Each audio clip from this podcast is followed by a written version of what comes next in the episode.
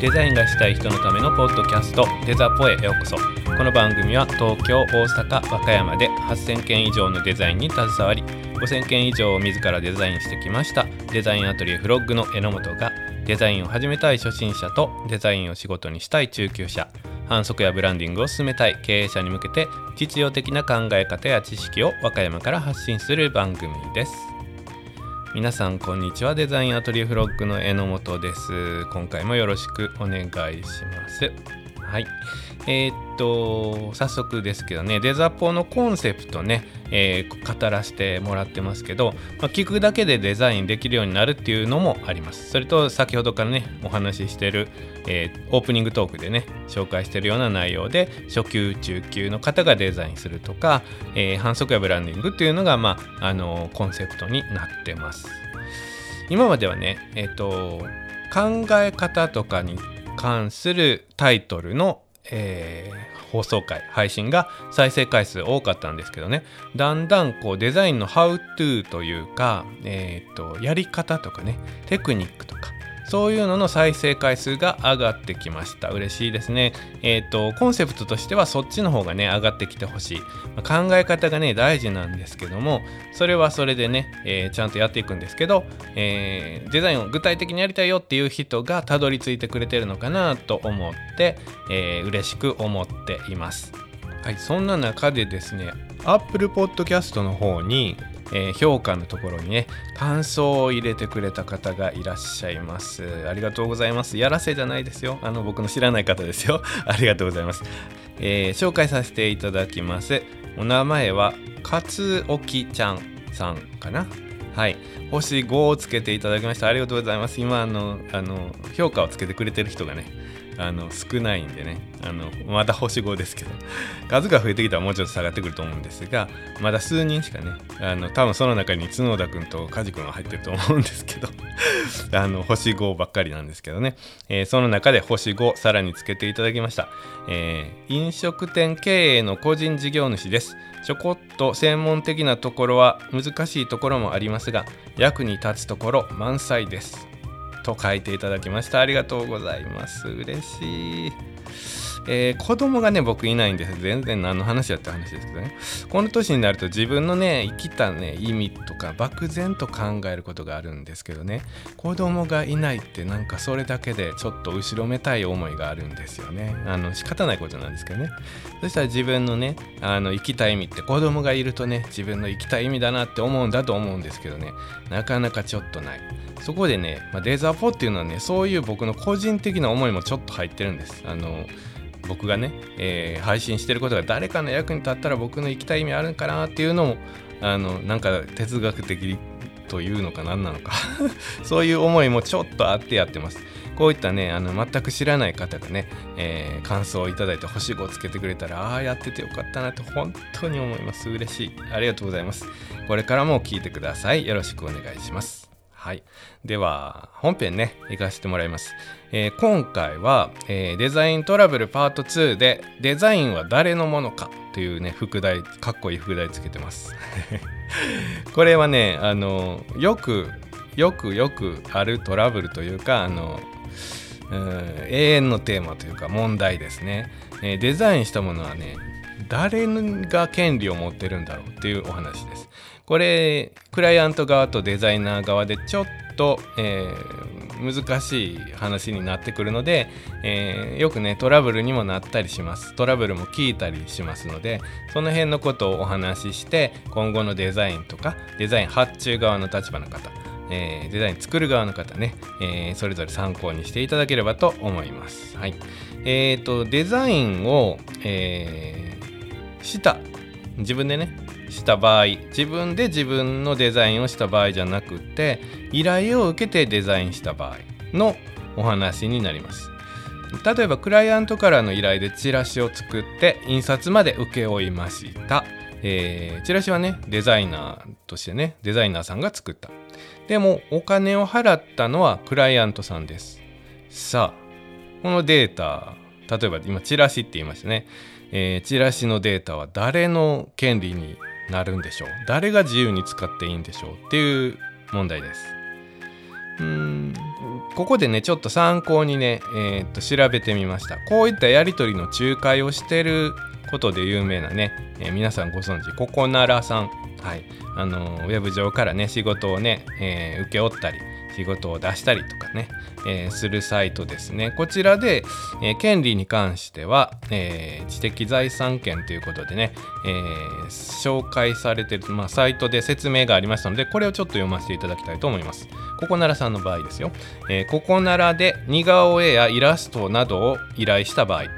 出品者による制作物の知的財産権は出品者に属するものとした上で出品者は購入者に対して原則自由に制作物を利用できる権利を認めるものとしています。もし商業商用利用ですねごめんなさい商用利用など制作物の利用範囲において事前確認が必要な場合はメッセージ機能などを使って双方で条件を調整した上で制作を開始するようお願いします。とあります。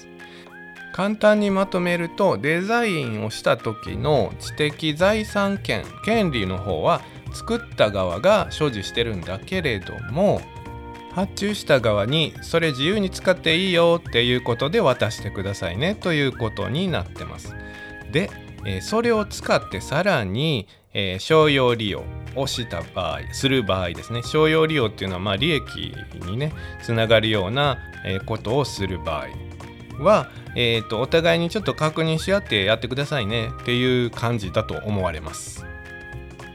ここで例に上がってるイラストとかね、えー、何だったかな？ごめんなさいね。イラストや似顔絵っていう風な例で挙げられてるんですけども、このイラストとか似顔絵は商用利用しない可能性は十分あります。例えば自分の、えー、インスタグラムのね、あのー自分のなんていうの画像っていうところ？なんて言ったらいいのかな？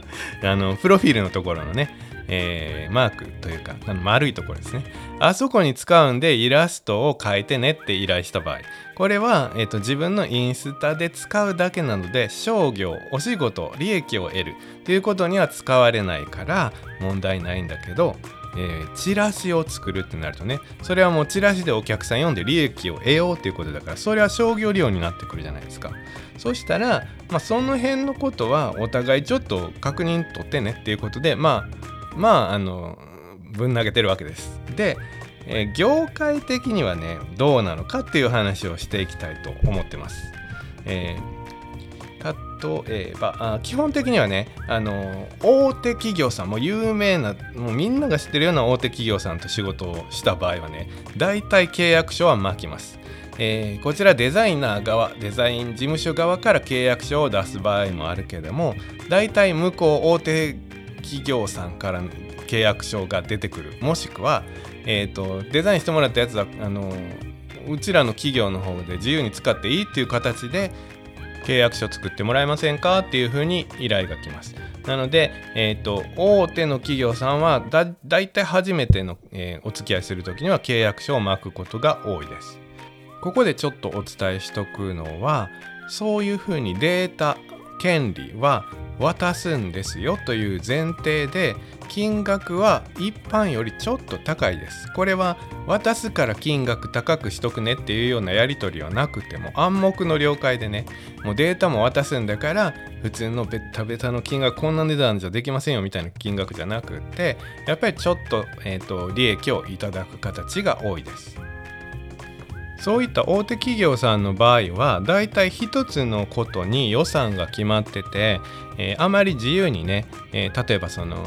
データをもらったからといってそれと全く同じものを追加印刷するっていうようなことも簡単にはねしないんですよ。だからデータは渡すけれどもそのデータを使って何かするということではなく権利はうちが持ってますよっていうことを明記してるっていうだけですね。まあそれは大手さんのお話。契約書も巻くから特にトラブルは起こりにくいです。では一般的にねそんなあの僕なんかもそんな超大手さんとけ、ね、お仕事することなんても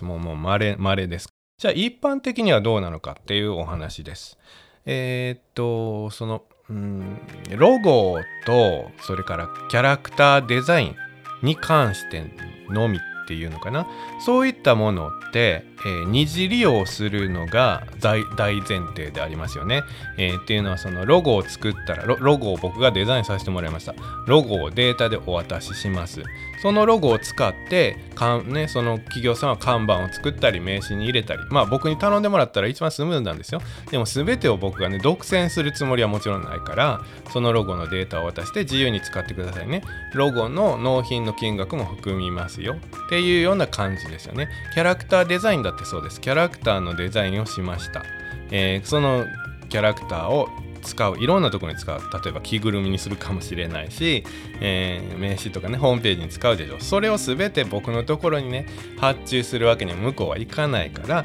それも、えーと、二次利用。あの僕が作ったものを再びどっかで使ういろんな使い方をする。っていうことを含めて向こうで使ってくださいね。っていうふうにデータを渡します。ロゴとかキャラクターに関しては、えーと、データは渡すっていうのが基本かなと思ってます、えー、それをね渡さずにねこっちで、えー、握り込んでですねそれに関わる印刷物デザイン物制作物全て僕がやりますよ。っていうようなのはちょっと一般のちなんていうかなルールからは、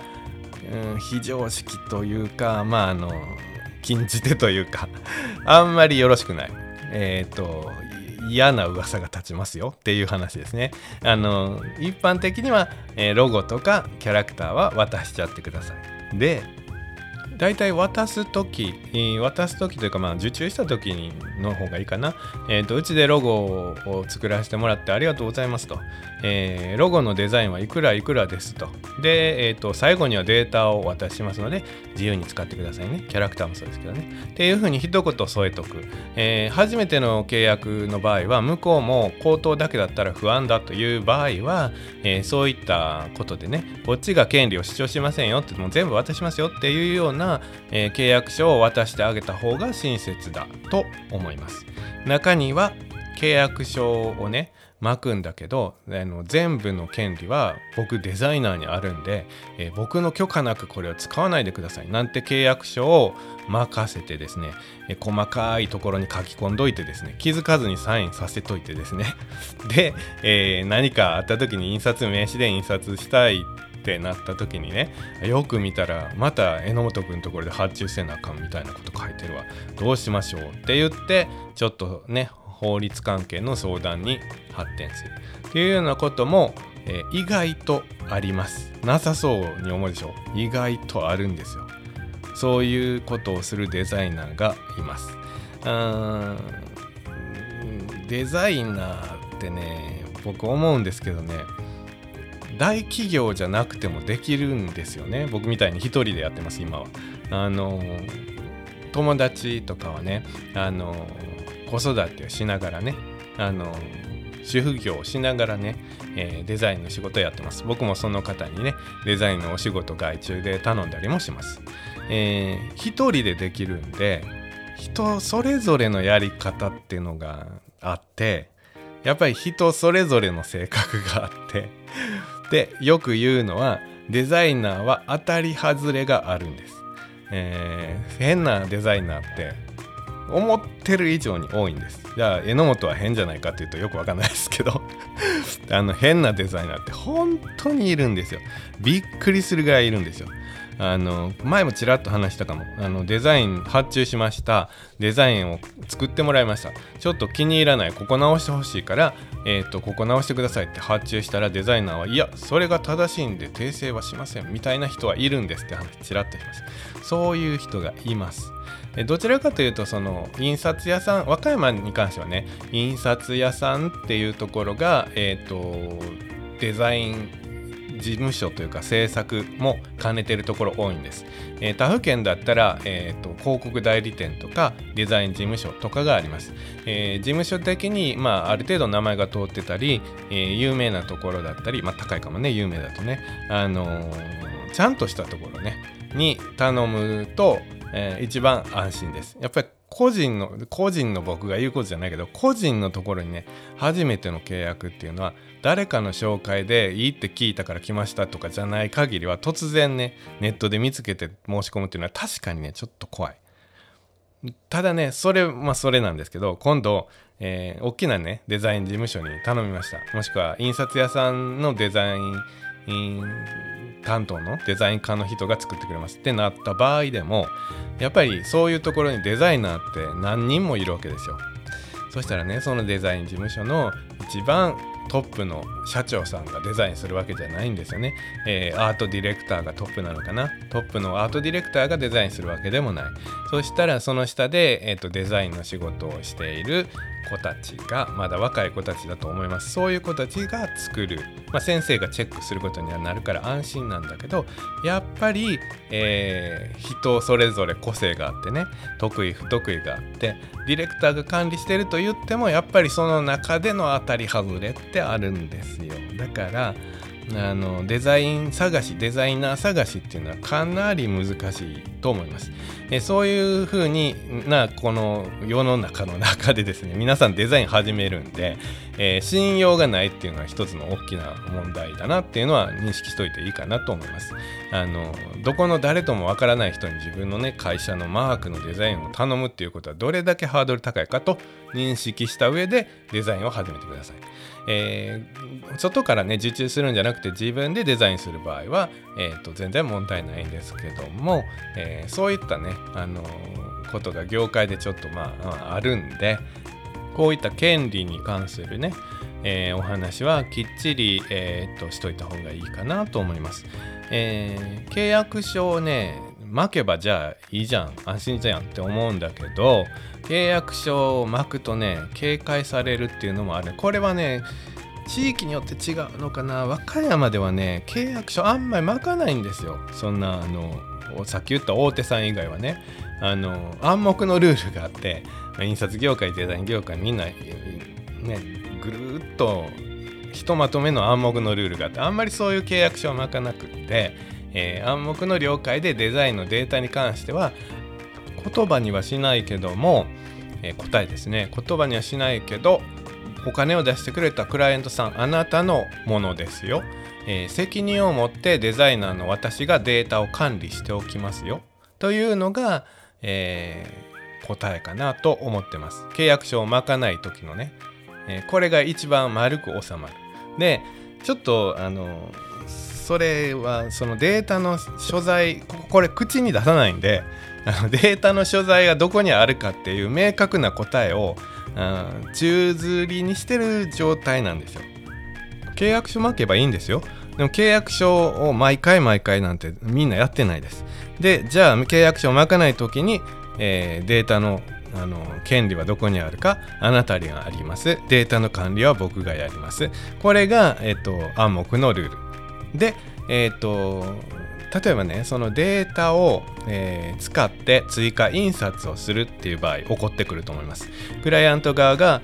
最初にね、僕にデザインの仕事をくれました。デザインしました。印刷もしました。納品しました。1回仕事終わってます。2ヶ月後に、まあ、反響良かったし、もう1回出すんで、もう1回印刷、追加印刷したんよっていう時に、ここ大事。あの、発注側がね、あの榎本君にね追加印刷あの5000部だけやっといてくれんかって見積もりちょうだいよ。これは丸です。これは僕が利益になるから丸とかいうことじゃなくて 僕じゃなくてもね。あの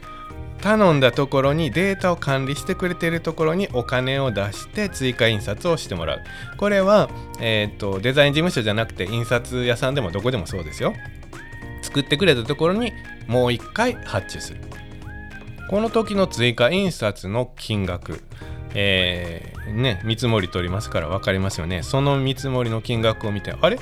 ネット印刷のほにゃららで頼んだらもっと安いのになんかもったいないなって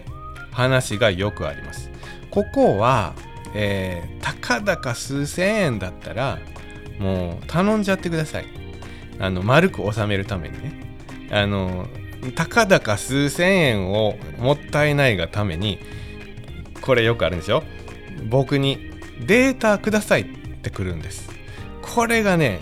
このデータくださいはねキラーワードなんですよ。これがね危険。危険というか、まあ、結局今まであの暗黙のルール知ってる知らないは別にしてね暗黙のルールでデータの権利を宙ぶらりんにしててお互いの信頼の中でえー、っと管理し合ってた。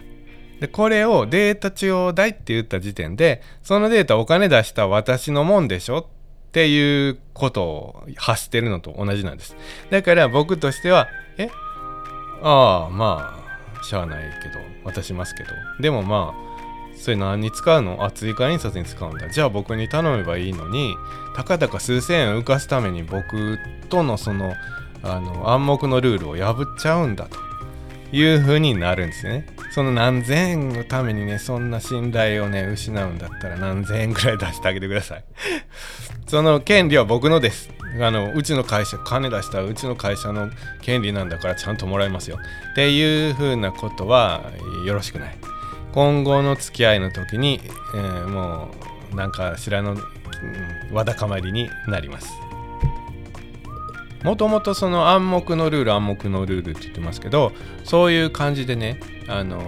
金額をねデータを渡すあなたのものですよ。完全に。データ納品しますよ。っていう前提でやるぐらいの金額は取ってないことが多いんです。だから最初にね見積もり取るときにねあのチラシをお願いします。だけだったら普通に上がってくるけどチラシ終わったらそのデータうちで保管したいんでうちで自由に使うんでデータ納品してくださいね。ここまで言って見積もり出すとさっき言ったそのデータ納品じゃない時の見積もりよりもね見積もりの値段上がります。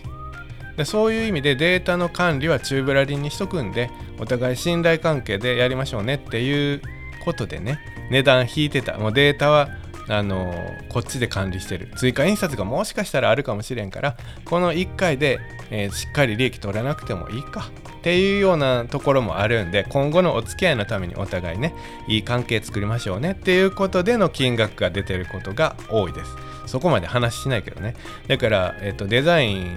を発注慣れてるところはこういうところは分かってます。でも参入が初めてでねその新しく会社作ったところでねその暗黙のルールなんて知らないよっていうところもあるだろうから是非ね そのそういう方にはこのこの配信聞いてほしいと思ってます。誰も説明してくれないからね こういうことね。わかんないですよねそんな はい。それとえっ、ー、とネット印刷がこのぐらいの値段だと。で榎本君に追加印刷頼んだらこのぐらいの値段だと、まあ、数千円だったらもう今後のお付き合いのねためにあの頼んであげてくださいという話をしました。ところが、えー、この金額があまりにも違う場合あると思います。デザイナーによっては追加印刷でもがっぽり儲けたろうっていう人もいます。実際にいます、えー、相場的には、えーとネット印刷で見てもらったらこのぐらいの値段なのにっていうのが分かっちゃうからね今。あのその時はネット印刷やったらこのぐらいなんだけどあのちょっと高すぎない？ちょっとまああのもう一回値段考えてもらえやん？っていうことで声をかけてもらうのは全然丸です、えー、もちろんデザイナーの側もねネット印刷の金額を把握した上での見積もりを出してるのが普通だと思います。変なデザイン屋さんじゃなければね。そしたらその値段が大きく違う理由は別にあるはずです。例えば、えー、ちらっと話したかもしれません、えー、オンデマンド印刷とオフセット印刷の違いの場合、えー、車の中で長期間置く、えー、印刷物ですからっていう場合ね。オンデマンドだと,、えーと、インクの、あのー、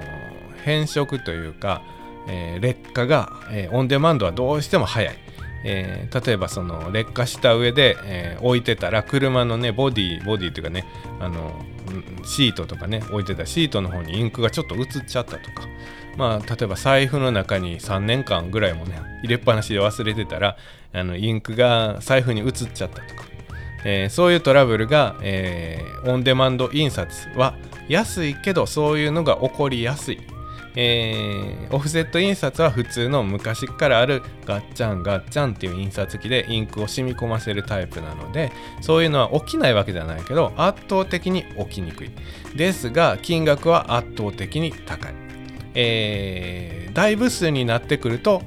かなり安くなってくるのである部数に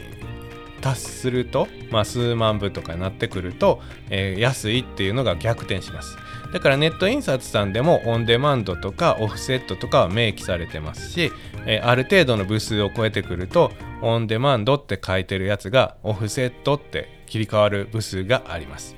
えー、そういう都合で例えばねオフセット印刷じゃないとダメな印刷だと思うんで社長が見てるその金額は、えー、オンデマンド印刷なんでねあのトラブルの元になりますよお客さん財布にインク移ったやんかどうしてくれんのなんて話になったら嫌でしょっていう話で、えー、値段がねあの普通より高いっていう可能性はあります。さまざまな理由があってねデザイナーさんは考えてくれて金額を出してる。えー、ね、デザイナー目指す方は、ね、考えてくださいね。あの、あるんで、えー、っと、それを、まあ、謎のままに置いとく必要はないんでね、おかしいなと思ったらデザイナーさんに相談してもらってね、あの金額高すぎへんってネット印刷、ね、あの、このぐらいの値段するんやけどっていうのを相談してください。えー、ここでもう一個ちょっと、あの、問題点があります。えーこれはデザイン事務所の場合僕がデザインを受けて印刷屋さんに僕が代行して発注して全部総まとめでいくらですって出してるから話はできます。ところがちょっと難しいのは、えー、印刷屋さんもデザインできます。できるとこ多いです。自分であのデザイナー雇ってる印刷屋さんって多いです、えー、印刷屋さんに仕事を発注した場合、えー、ここはねあのすごく難しくって。印刷屋さんはねデザイナーをあいますよ。いますけど印刷屋さんは印刷屋さんなんでね。印刷で利益を稼ぐお仕事なんですよ。で自分の会社にもちろん印刷機があります。で、えー、オンデマンドを置いてない印刷屋さんもあります。オンデマンドって結構高いんでね。あのオンデマンド機っていう印刷機はね高いんで、えー、昔からの、えーと、ガッチャンガッチャンのオフセット印刷。これこれも高いんですよもちろん。何千万とかするんですよでも印刷屋さんはオフセット印刷から始めてるはずなんでね。オンデマンドってそそんなあの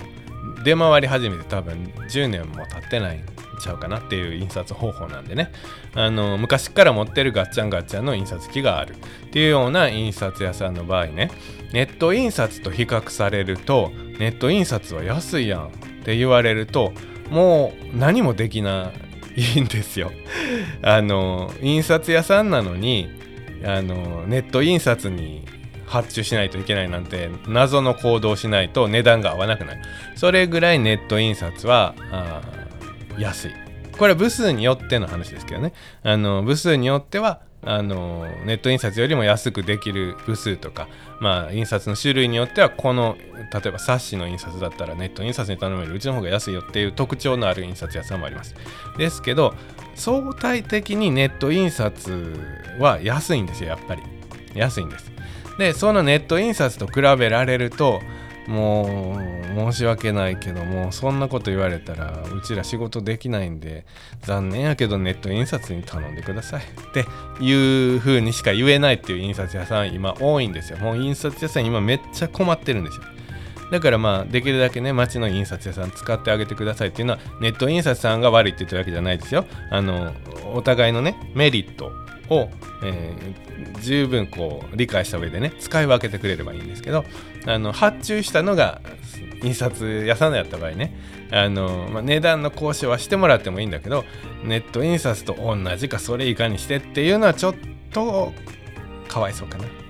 うん、あの今後の付き合いもあるから他のところでねいろいろサービスしてくれます。ネット印刷さんは基本的には安いけれどもあの何かあった時にねこの間も言いましたね。対応はやっぱり難しい。で町の印刷屋さんはやっぱり何かあった時にね助けてくれるし逆にあのこっちも印刷屋さんをちゃんとあの儲けさせてあげようっていう気持ちで使ってあげてくれればいいかなと思います。ではですね、えーと、いろいろまたまたまた横道にそれた感があるんですけれども、えー、ざっとねまとめさせてもらいますと契約書はまあ巻く巻かないよりは巻いた方がいいです安心です安心ですけどまあ毎回毎回やってられないっていう場合もあると思うのでその辺はそれぞれの判断でいいと思いますがまあ Mac としてもねあの簡単な契約書でいいと思います。あのお互いのあのサインを入れてねあのデータはどうこうですっていう、まあ、1枚ものねそんななんか10ページ20ページあるようなその不動産のね売買契約書みたいなのを巻く必要ないと思いますのでまああの契約書というか、まあ、あの覚書というかねあのそういうのにサインするっていう形であの毎回やってもそれはそれでいいかなと。それがまあ一番、えー、トラブルが少ないかなと思います。契約を巻く巻かないにしても、まあ、こう契約書を巻かずにね口頭で説明するとしても、えー、ロゴとか、えー、それからキャラクターデザインなどの二次利用が前提のもの、えー、お客さんがこれからどんどん使っていくものをデザインさせてもらう場合は基本的には向こうに全部の権利を渡してあげてください。まあそれがまあ当たり前かなと思います。チラシなどの一時のものの場合は、えっ、ー、と、まあ、厳密にはもう、もし口頭でね、もしくは契約書であの明記する場合は、権利はもうこっちは持ちませんよっていうことでいいんじゃないかなと思います。ここを握ってても仕方がない。で、あの権利は渡すんだけれども、まあ、あのお互いの信頼の中でね、あのこっちに非がない場合は、えーと、引き続きこちらに追加印刷とかそのデータを使ったデザインとかはあの極力受けさせてくださいねというような感じで、えー、いいと思います。契約書にした場合、これはどう説明、どう書くのかね、僕もそんな契約書を作ってないんでね、わかんないんだけど、まあ、口頭であるにしても、そういうニュアンスで、ね、お互いの意思の確認をしておいた方がいいと思います。えー、発注する側はですね、えーと、特にそういった意思疎通とか、えー、それから契約書とかね。巻いてない場合は突然ある日にデータくださいって言って向こうに、えー、相談するのはあんまりよろしくないです、えー、データが欲しい理由はそれぞれあると思いますのでそれを相談ねデザイナーさんにいや実はこうこうこうで店内で1枚だけポスターやる拡大して使うんでデータ欲しいんよっていうようなことがあったとしてもそれはよくよく考えてもらったらその方に頼めばそのデザイナーさんに頼めばねあのいいことなんです。たかだか数千円を浮かせるためにデータをもらって自分たちでプリントするっていうようなことに走るのは良くはないと思います、えー、データの作り方によってねデータ渡されても例えばイラストレーターのデータでバージョンが違うデータをねポンって渡されてはい渡しましたって言われてねいやデータのバージョン違うんで、えー、保存し直してもう一回送ってよってはあ？ってなるんですよデザイナーは。いやいやあのプリントしやすいように JPEG データにして送ってくれませんか？なんでそこまでせなあかんのよってデザイナーにだったらなりますから。あの自分たちの数千円を浮かすためになんでこっちが0円の仕事をそこまでやらなあかんのって いろんなねトラブルがあるんです。これ本当によくあるんです。それとよくあるのがあのまた余談ですよ。話それますよ。あのお仕事がねあの来ました。えー、見積もり取ってよって言われたんで僕がデザインの費用と印刷の費用はこうですって出しました。あまあデザインはまあ仕方ない。誰もできないから榎本君に頼むわ。印刷こっちであるからあのデータ納品にしてくれるっていうことでああそうか。まあいか。あのデータ渡すと思って満たしたデザイン費じゃないけど、まあ、そんくらいいいか。と思ってね、デザイン費用見積もりの通りにね、それだけでデザインの、えー、お仕事をしてね、OK もらったデータ納品、はい、データ渡しました。って言ったらね、あの、電話がかかってくるわけです。あの、プリントパックで僕今プリントしようとしてるんやけど、やり方わからんのやけど、教えてくれへんとか いやいやいやあ。もうそしたらうちに印刷頼めばよかったやってなるんですよ。自分たちでそのコストを浮かせるために、えー、デザイナーを自分たちの都合をよく使ったんだったら最後まで責任持ってやってください。挙句の果てにはプリントパックで印刷するためのデータの保存形式に変換してくれへんとかって追加で要請来る。これね最初から来てるんだったらいいんですよ。自分たちでコスト削減したいから自分たちであのネット印刷に出したいんで申し訳ないけど榎本君あのデザイン作って OK になったらプリントパック用のデータにしてあのの納品してくれへん？ああいいですよ。それは全然快くやりますよ。そんなんよくあることなんでね。それ後からそんなこと言われて何回もデータの変換とか言われたらもう本当にもうもう自分らで何とかしてよこっちのこっちの仕事ケチってんねやからって思っちゃいます。ああ余談でした。はい。えー、実際にね聞いた話です。僕これ聞いたの10年ぐらい前なんだけどそのデータのその権利がどこにあるのかデザイナーにあるのか発注した側にあるのかっていうので裁判になった件の話を聞きました。最終的にその当時ねはあの裁判での判決はお金出した側の方に権利があるというふうな判断でした。のでまあねあの事例を大事にするあの裁判ってそんなもんですから。今もそんな感じの可能性が高いです。ですが、えーと、携帯としてねあの特に印刷屋さんって1回の印刷での利益ってまああの大事じゃないことない。あの知れてるんです。印刷屋さんの話ですよまた。あの昔から印刷業っていうのはだいたい追加印刷を繰り返すことで利益を出していく、えー、っていう風習というかねそのそういう業種なんですよ。だからあの例えばね、えー、印刷物で、えー、多分まあもうずっと使い続けるだろうなっていうようなあ領収書。デザインアトリエフロッグの領収書をオリジナルで作って印刷屋さんに印刷してもらいました。これねあの例えば 1000, 1000, 1000枚ね1000枚の領収書を印刷してもらいました。そしたらね印刷屋さんってねあこれは多分追加注文来るぞという判断をした場合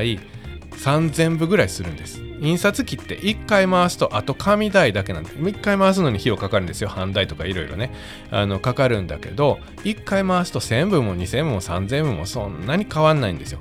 紙代だけ。ってだけじゃないんだけどね。あの時間もかかるしあれなんだけどあの1回の手間が大変なんです。で1回すり始めたらもういっぱい吸っときたいんです。だから1000枚しか発注されてないけど3000枚吸っとくんです。でその残りの2000枚を僕に黙って置いとくんですよ。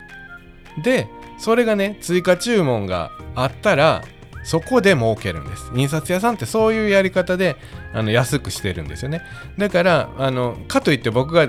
住所電話番号変わったんであの前の領収書は使えないんで新しくねあの領収書のデータ出したら向こうは勝手にね追加あの多めに吸ってるんでその分は何にも言わないですよ。あのそんなことしてたことすら言わないですよ。だけどそういうやり方をしてます。印刷屋さんってよくしてます。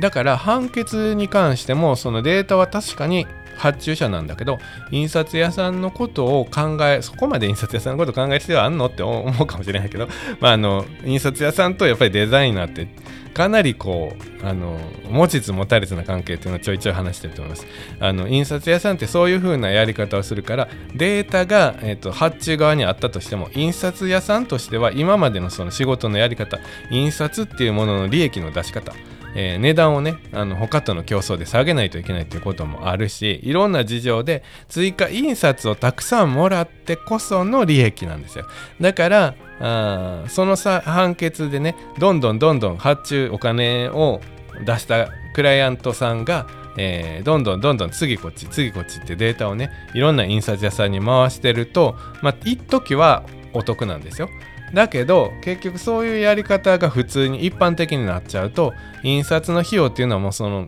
追加印刷で利益利益を得ようっていう形態がね、もうもう変わりつつあるんですけどそういうやり方であの値段を下げてた印刷屋さんがどんどんなくなっていくとねあの1回の印刷の費用がバーンと上がってくる。と思います。あのー、じゃあネット印刷使えばいいやネット印刷は安いんだからって言ってしまうとそこまでなんだけどやっぱりねあのーすごい近い距離にいるんですよねデザイナーにとって印刷屋さんって。だからあのまあ僕個人的にはもうほぼ同業者やと思ってるぐらいね感じてるんでまあなんとかこの印刷業界もねあのネット印刷いいんです。めちゃくちゃいいし僕もめちゃくちゃ使います。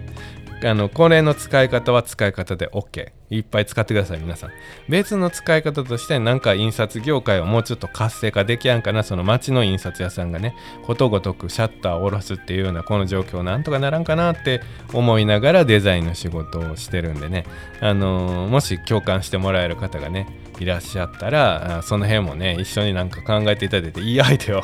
いただければ 嬉しいな。であのーうん、あの数千円1000円とか500円の違いだったらたまにあの町の印刷屋さん使ってあげようかなっていうぐらいのねあの 余裕を持ってもらえたら嬉しいです。印刷屋さんはねすごく喜んでくれると思います。はい。またまたねあの余談が過ぎましたが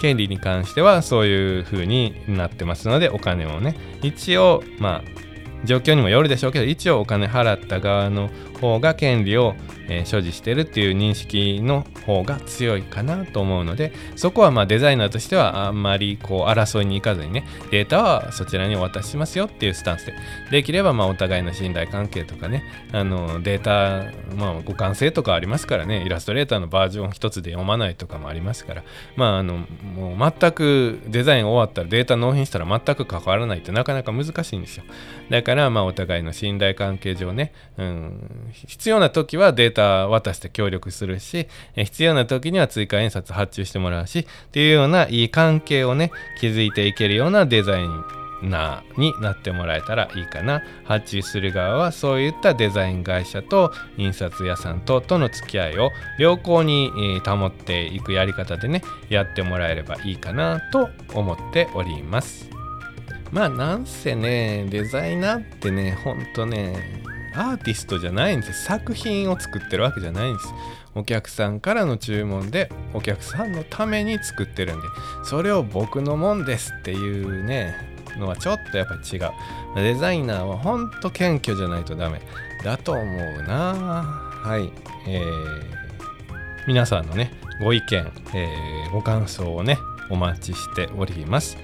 メッセージはインスタグラム、ツイッター、フェイスブックでデザインアトリエフロックで検索、または概要欄の URL からフォローの上、ダイレクトメールをお願いします。ツイッター、インスタグラムで感想を発信していただける方は、ハッシュタグデザポ、デザはカタカナ、ポはひらがなで発信していただければ確認させていただきます。えー、それとね、今回みたいに、えー、ポッドキャスト、Apple Podcast の方へ感想を、星と感想を入れれますんでね、そちらに書いていただいたら、えー、読ませていただきます。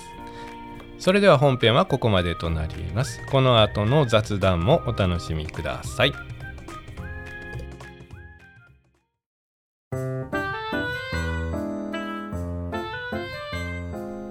はい、お疲れ様でした。えー、っとですね、マジュさん、いつもありがとうございます。ツイートしていただいて本当にありがとうございます。えー、初心者がデザインを始める手ほどきを榎本さんが事細かに説明。使うアプリは用途に合わせて。雑談でまさか私がいじられるとはそうです。いじりますよ、たくさん。ありがとうございます。はい。えー、っとですね、えー、ちょっとね、私事なんですけどね最近すごく忙しくてですねそれはね残念ながら仕事で忙しいんじゃないんですよ。あの先日からねあの父の介護をしながらやってるって言ってるんですがねもうね調子が悪くてねもう心配で心配でここ2ヶ月の間に何回も入退院繰り返してるんですよね。もう本当にそのお世話とねまあメンタル的な心配とでねもう本当大変だった。あの今はね入院してるんですよ。またね。入院してるんだけれども入院するとまああの家にいる時はえっ、ー、と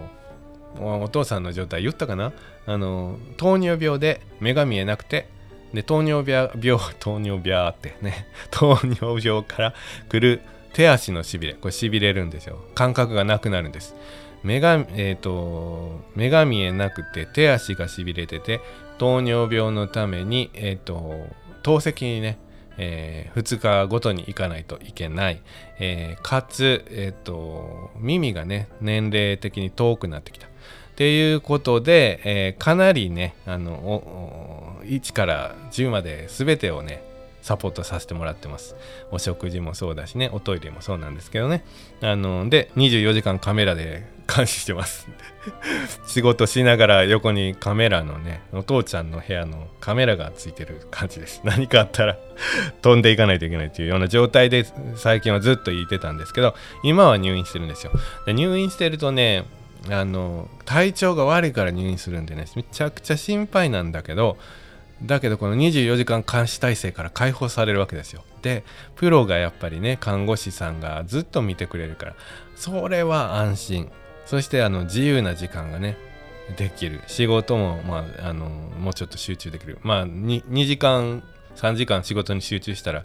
お父さんのとこへ行かないとお昼ご飯に行かないととかっていうのが日常だったんでね結構集中して仕事ができるんでもうねどっちもどっち。本当に心配、うん、調子はねすごく悪いんでね本当に心配してるんですよね今。あのー、まああのそんな状態でね、えー、かつねあのデザポーもさせていただいてて、えー、セブンドアーズラジオもね参加させていただいてるんでここ数日はねめちゃくちゃ忙しかった。仕事もありがたいことにね発注していただいてるんで、えー、そういう意味でもまああのー、忙しく過ごさせていただいています。あよろずもねあのー、週に2回させてもらってます、よろず支援拠点ね。この話もちらっとしたと思います。こっちも行くんでね、さすがにね、ここ数日はね、ちょっとよろずに申し訳ないけど、お休みいただいて、あの、お父ちゃんのね、お世話をさせていただいたりとかもしてました。うーん、まあね、あの、デザイン、それでもね、そんな、あもうなんやったら、デザインの合間にお父ちゃんの様子を見るとかじゃお世話をするとかじゃなくてね お父ちゃんの お世話の間にデザインの仕事してるみたいな感じになってきてるんですけどそれでもねあのたくさんのねあのお客さんあの皆さんにね可愛がってもらってるんでねやっていけてるんです。だからちゃんとねお仕事しっかり取れればねあの多いですよ。主婦さんでやりたいっていう方。そういう方もねしっかり仕事が取れさえすれば十分やっていける僕は多分あの普通のねあの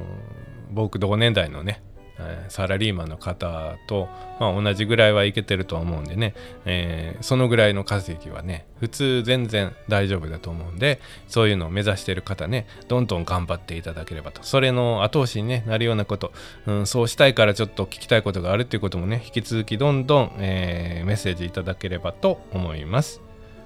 それとあのセブンドアーズじゃないな。セブンドアーズの話ばっかりしてるからセブンドアーズって言っちゃった。七曲り商店街。和歌山の、えーと、昔からある商店街の、えー七曲り商店街とか七曲り市場とか言われるところですね。あの僕のお父さん世代の人たちが、えー、買い物によく行った、えー、商店街ですね、えー、カジ君がねセブンドアーズ作ってから少しずつ盛り上がってきてる中でね。あのこの間も宣伝しました、えー、 Back to the 七曲り市場パート2パート1がね、えー、好評だったんで11月の23日だったかな？祝日のはずです。に、えー、行うということも決まってます。でえっ、ー、と七曲り市場のねえー、セブンドアーズ雑貨屋さんセブンドアーズの2軒隣のね空いてたところにもまた新たに、えーと、平山くんっていう方がね、え